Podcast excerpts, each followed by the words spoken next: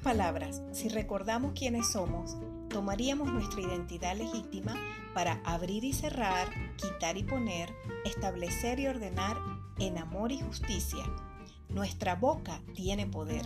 Elijamos ser fuente de bendición permanente que propaga beneficio y paz a nuestro interior para luego dar a manos llenas a todo aquel hambriento y sediento de esta verdad.